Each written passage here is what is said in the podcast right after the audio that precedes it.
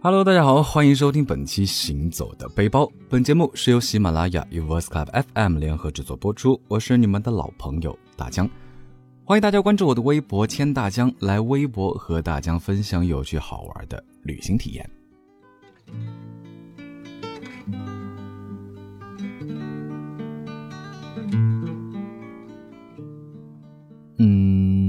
谁都别来理我，让大江静一静。高考词汇手册。嗯，好像只会 A 部分，可是这跟大江又有什么关系呢？好了，又是一年一度的高考，不知道高三的小朋友们都发挥的怎么样呢？嗯，大江想一定比大江更优秀。还记得大江高考那年啊，下了特别特别大的雨，从考场走出来呢，像往常一样吃饭睡觉，以为会睡到天荒地老，没想到呢，第二天早上八点不到就醒了。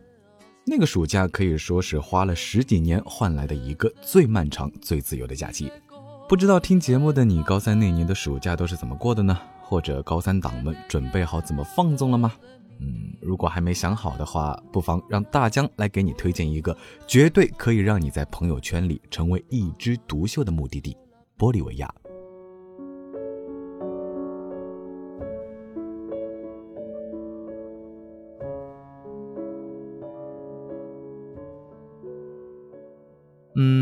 要是以为玻利维亚在欧洲的小伙伴呢，绝对没选地理吧？这要是选了地理，该不会不知道玻利维亚其实在南美。相比起玻利维亚这个国家呢，你可能对于被称为“天空之镜”的这个名字更为熟悉。二零一零年，日本 NHK 的纪录片拍摄了《天空之镜》。不真实的纯净画面，让所有看过的人都为之深深的叹服。可以说，是因为《天空之镜》，玻利维亚才真正的走入了大众的视野。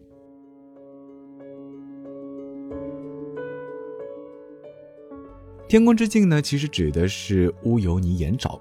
一年中大多数的时间，它都是干涸的，洁白的盐滩广袤无垠，世界仿佛只剩下蓝的天、白的地和渺小的你。那在雨后呢？沿滩上洒满了薄薄的一层积水，就像一面巨大的镜子。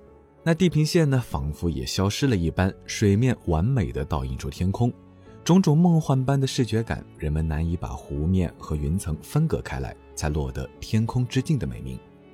所以呢，要想看到天空之镜最完美的呈现呢，你得祈祷头一天晚上得下雨，而第二天白天呢得是晴天。你会发现，大家的相机都没有一刻是消停的。都想要拍摄一幅完美的水面倒影照。不过呢，要是真的遇到了旱季，看见的便会是白花花的盐。当然了，盐堆也有盐堆的玩法，其中最有创意的要数接位法，或者是更高级一点，长曝光，光绘能够拍出更酷炫的效果。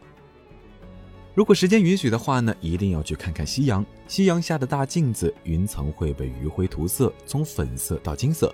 那眼前的景象呢，每分钟都在变化着，变来变去，都是让人觉得是世界上最美好的色彩。天空之镜周边呢，还有不少附属的旅游景点，同样值得一去。去大镜子的路上呢，会路过的火车墓地就算是其中之一。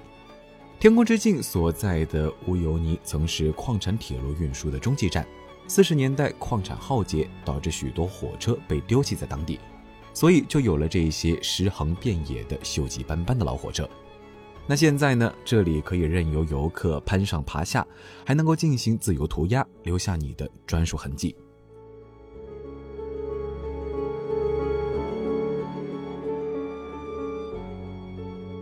除此之外呢，科罗拉达湖也是路过乌尤尼的必逛之地。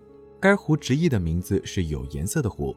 湖中沉积着大量硼砂，再用湖水中的藻类调和，所以湖水的颜色呈现出来会是粉红粉红的。不知道听到这儿有没有击中你的少女心呢？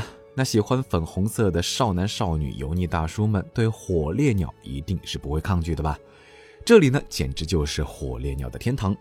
湖边有着无数优雅的火烈鸟，全世界只有五万只的詹姆士火烈鸟，其中就有三万只每年夏天会在这里安家。盐湖旁边呢，还有一家全球特色酒店——盐酒店。外表看起来呢像是农家乐，里面却仿佛到了冰屋。想必大家听到盐酒店都会好奇，它为什么要叫做盐酒店？难不成酒店是用盐做的吗？嗯，还真说对了。除了屋顶和门窗之外呢，其他的家居都是咸盐做的。说到这儿呢，大江还真是想去舔舔看，尝尝看这些墙和家居是不是真的是咸的。那天空之镜算是玻利维亚的爆款景点，不过如果你只知道天空之镜的话，那可就是错过太多太多了。不妨让大江再来考考你，你知道玻利维亚有几个首都吗？大江既然这么问了，肯定就不会是只有一个啦。那是哪两个呢？嗯，哎，好像大江不小心把答案露出来了。没错，玻利维亚呢一共有两个首都，分别是作为行政首都的拉巴斯和法定首都的苏克雷。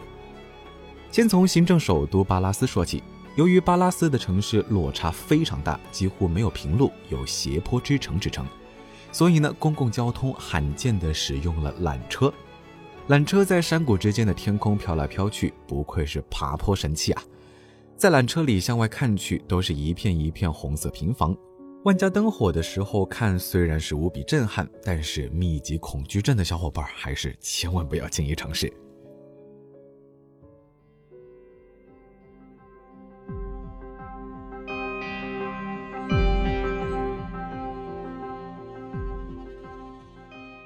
Kili Kili 观景台是俯瞰拉巴斯全貌的最佳地点，就是登山的一段路比较陡。像大江这种平时缺乏锻炼的人来说呢，高海拔状态下爬山真的是要累哭啊！到了观景台还能够跳起来拍照的人呢，哎，大江真的是打心眼里佩服。那去 Kili Kili 观景台必然会路过城中心的穆里约广场，对面就是总统府。广场离圣弗兰西斯教堂没多远，教堂的坡上是女巫广场，两个小时就能逛遍。女巫广场是这些景点的出发点。从在一个大斜坡的顶端出发，沿着石板砌的街道斜斜的往城中心滑下去，就是教堂。许多中世纪风格的建筑物呢，零落的伫立在斜坡上，两旁喧闹的市场、高质量的博物馆、工艺品摊儿、偏僻的夜总会和蜿蜒的小巷呢，都让人忍不住驻足。特别是那些小玩意儿，比如说路边有些摊位上摆放着的艾马拉文化中的护身符啊、吉祥物之类的。不过还可能会碰上特别特别重口味的。比如说各种风干小动物，嗯，确切的说是流产的小羊驼。据当地人说呢，建房的时候把它们埋在地下会带来好运。嗯，大家还是觉得，嗯，还是买点草泥马的摆件就够了。那拉巴斯的旧金山广场上呢，有许多经营本地旅行线路的旅行社，即便你没有做任何功课，到这里逛一圈之后，也能够对玻利维亚的旅行目的地有一个粗略的了解。从首都出发，可以就近选择的短途旅行非常多。那大江比较感兴趣的呢是科罗伊科小镇，因为大名鼎鼎的死亡之路正是在此。从拉巴斯向东北驱车大约一个小时，就能够到达死亡之路开始下降的地方，然后呢就可以全副武装骑车俯冲这六十公里的公路。说是死亡之路呢，可真的不是开玩笑随便说说的。自打上世纪二十年代这条路作为交通要道通车之后呢，每年至少有两百人葬身于此。那山路上随处可以看到人们放置的小房子模型和十字架，用来祭奠在这里逝去的灵魂。而山坡上也不断的能看到滚落四处的汽车残骸，场景真是触目惊心。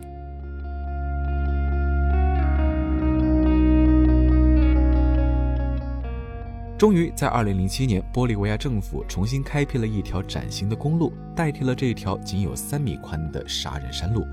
稍加修整之后呢，这条路线现在已经摇身变成了自行车专用车道，只是偶尔有旅游公司的巴士才会擦身经过。不过，即便如此，还是想要提醒每一位在拉巴斯寻找一日游团队的你：自行车和随行巴士的质量直接关系着你的生命安全。所以千万千万不要企图捡任何便宜。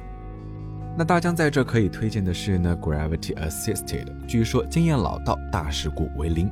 对于骑手们来说呢，天气状况或者是身体情况没有足够好的话，千万不要轻易选择踏上这条路。为了安全起见，还是选个别的方法激发你的肾上腺素吧。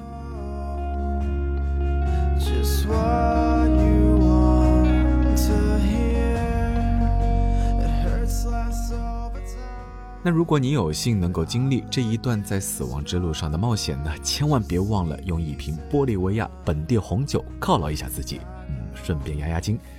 有些决定呢，真的是一念之间的事情，嗯，可能以后或者是可能只是下一秒都不会再有那么一瞬间的勇气了。来听节目的你有没有勇气回答我下一个问题呢？还记不记得玻利维亚的另一个首都是哪座城市呢？答不上来的话，进度条麻烦拉一拉。大江在下期节目等着你。好了，我是大江，欢迎大家关注我的微博“谦大江”，谦虚的谦，注意千万不要打错字儿啊！来微博和大江分享有趣好玩的旅行体验。那在这儿呢，也祝愿所有刚刚结束高考的高三考生们能够收获满意的结果，似锦的前程正在未来等着你。拜了个拜。